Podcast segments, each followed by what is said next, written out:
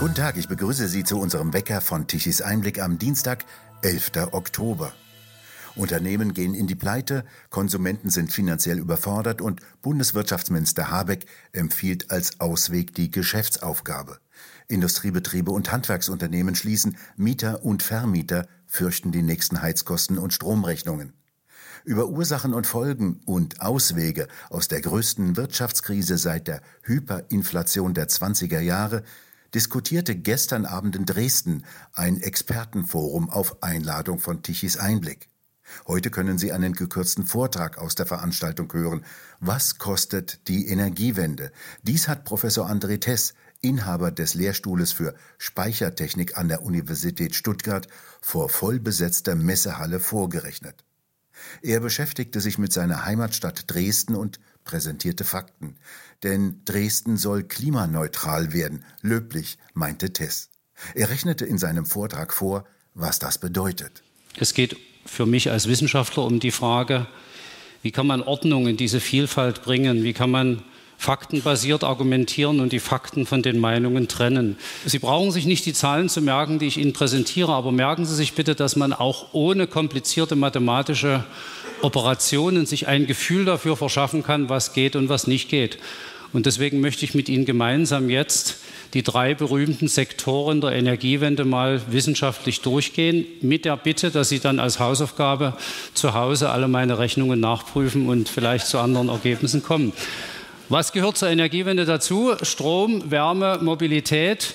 Und wenn man in der Landeshauptstadt Dresden ist, ist das Allerbeste, sich mal das Ziel eines klimaneutralen Dresdens ganz konkret für unsere schöne Heimatstadt zu verdeutlichen. Und so schön die, der Wunsch ist, Dresden klimaneutral im Jahre 2050, 2045, das geht ja wie auf dem arabischen Bazar. Der eine will das schon 2030.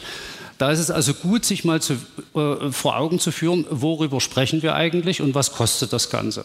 Meine Damen und Herren, das Paradebeispiel für erfolgreiche Projekte zur Umstellung von fossiler auf regenerative Wärme und Kälte ist die Wärme- und Kälteversorgung des Campus der Stanford University. Liegt in Kalifornien, wunderbare Solarbedingungen, kenne ich persönlich gut. Die haben im Jahre 2014 ihr Heizkraftwerk abgerissen und haben dieses Heizkraftwerk durch Photovoltaik, durch Wärme und durch Kältespeicher ersetzt. Sie haben nur die Wärme und die Kälte dekarbonisiert, nicht den Strom und nicht die Mobilität. Das finden alle deutschen Rektoren super, denen ich das erzähle, bis zu dem Punkt, an dem die kleine unscheinbare Zahl da unten links ins Spiel kommt. Dieses erfolgreiche Projekt, zweifellos sehr erfolgreich, kostet für den Campus der Stanford University typischerweise 30.000 Leute, Mitarbeiter plus Studenten, 485 Millionen Dollar, also ungefähr 485 Millionen Euro. Super Projekt, kann ich als Wissenschaftler bestätigen. Ich kenne auch die Leute, die daran mitgearbeitet haben. Jetzt müssen Sie wissen, Stanford hat äh, mehr Menschen als der Stadtteil Blasewitz oder Striesen oder was auch immer. Jetzt gehen wir einfach mal davon aus, wenn Dresden ähnlich gute Solarbedingungen hätte, äh, was würde das dann in Dresden ungefähr kosten? Dresden hat 500.000 Einwohner und wir projizieren das jetzt einfach mal hoch auf die Einwohnerzahl, dann sind wir bei 8 Milliarden Euro. Und für die meisten Dresden ist die Frauenkirche ein Symbol äh, bürgerschaftlichen Engagements.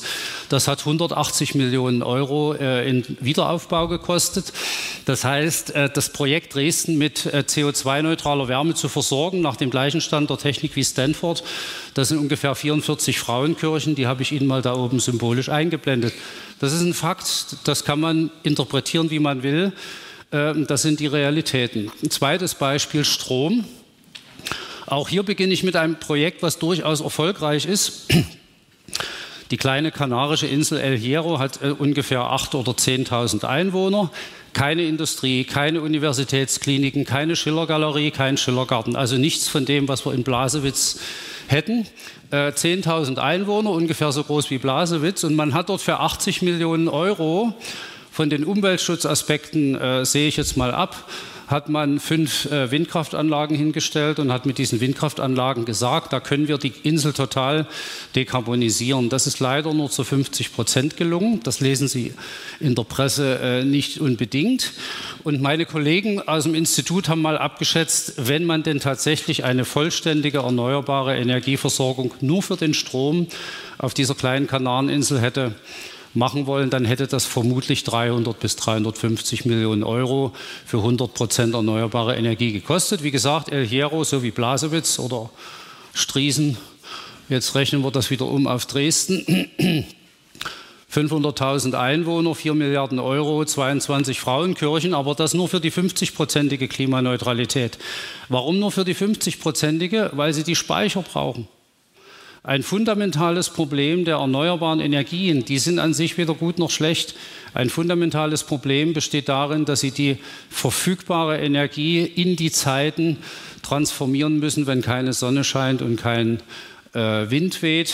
Wenn Sie dann theoretisch die vollständige Klimaneutralität erzeugen wollen, das habe ich jetzt mal gar nicht im Detail ausgerechnet, dann sind Sie bei 97 Frauenkirchen und äh, schon die kleinere Zahl zeigt Ihnen, technisch machbar.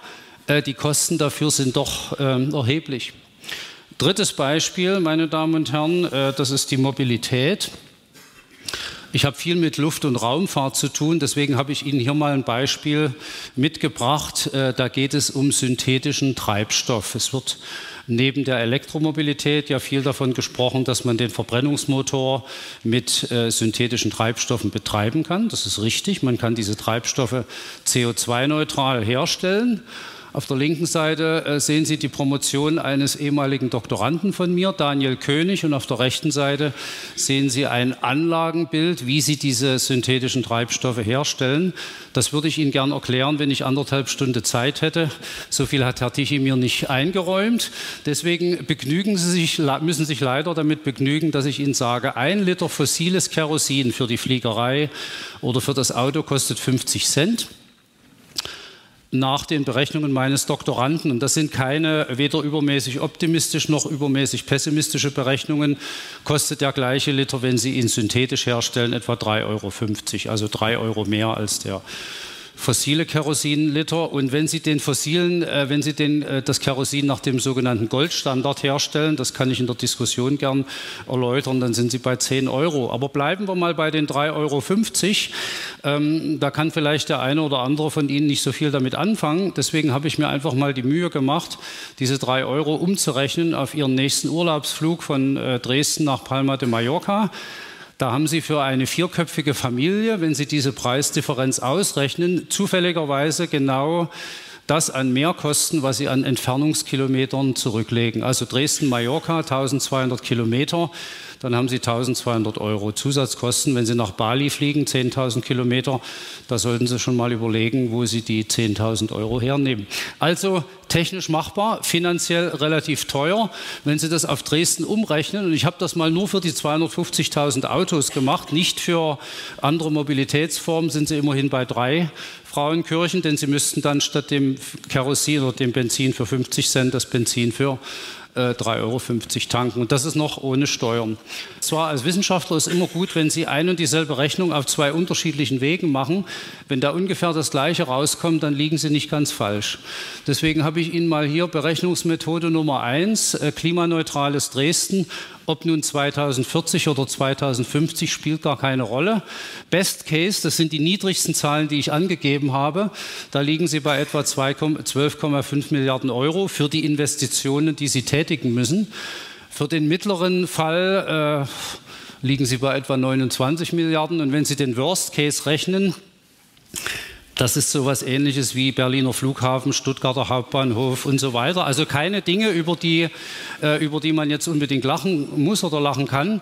Dann sind Sie bei 81,5 Milliarden Euro. Das ähm, sollten wir unserem Bürgermeister mal erzählen. Und wenn ich die zweite Berechnungsmethode nehme, die kommt so eher aus der Klimaökonomie, dann können Sie anhand der sogenannten CO2-Vermeidungskosten eine ähnliche Rechnung durchführen. Da können Sie ausrechnen, wie viel kostet es, um eine Tonne CO2 zu vermeiden. Und ähm, diese Zahl, Dresden emittiert pro Jahr 5 Millionen Tonnen CO2. Das sind auf 20 Jahre gerechnet 100 Millionen Tonnen und die müssen Sie auf Null runterbringen. Und äh, je nachdem, wie Sie rechnen, 100 Tonnen, das wäre 100 Euro pro Tonne wäre ein Schnäppchen. 500 Euro pro Tonne, da sagt Ihnen der Weltklimarat, das ist schon eine seriöse Dekarbonisierung. Und der Worst Case, äh, 1000 Euro, da kriegen Sie wahrscheinlich alles dekarbonisiert. Und wenn Sie diese Rechnung durchführen, und das bitte ich Sie heute Abend äh, nach dieser Veranstaltung nochmal zu Hause nachzurechnen, dann liegen Sie bei Größenordnungen 10, 50 und 100 Milliarden Euro. Und da sehen Sie, äh, ob die eine oder andere Zahl jetzt äh, hundertprozentig korrekt ist, das sei dahingestellt. Aber die Größenordnungen dieser beiden Rechnungen, die stimmen überein. Das heißt, klimaneutrales Dresden, super Idee. Wir müssen halt nur darüber sprechen, äh, wie wir die Mittel mobilisieren, um diese Klimaneutralität bereitzustellen. Professor Tess räumte also auf mit dem Märchen von der billigen Energiewende. So viel von der Veranstaltung. Wie retten wir uns von der Energiewende, die gestern Abend auf Einladung von Tichys Einblick in der Messe Dresden stattfand. Wir bedanken uns fürs Zuhören. Weitere aktuelle Nachrichten lesen Sie auf der Webseite tichiseinblick.de und wir hören uns morgen wieder, wenn Sie mögen.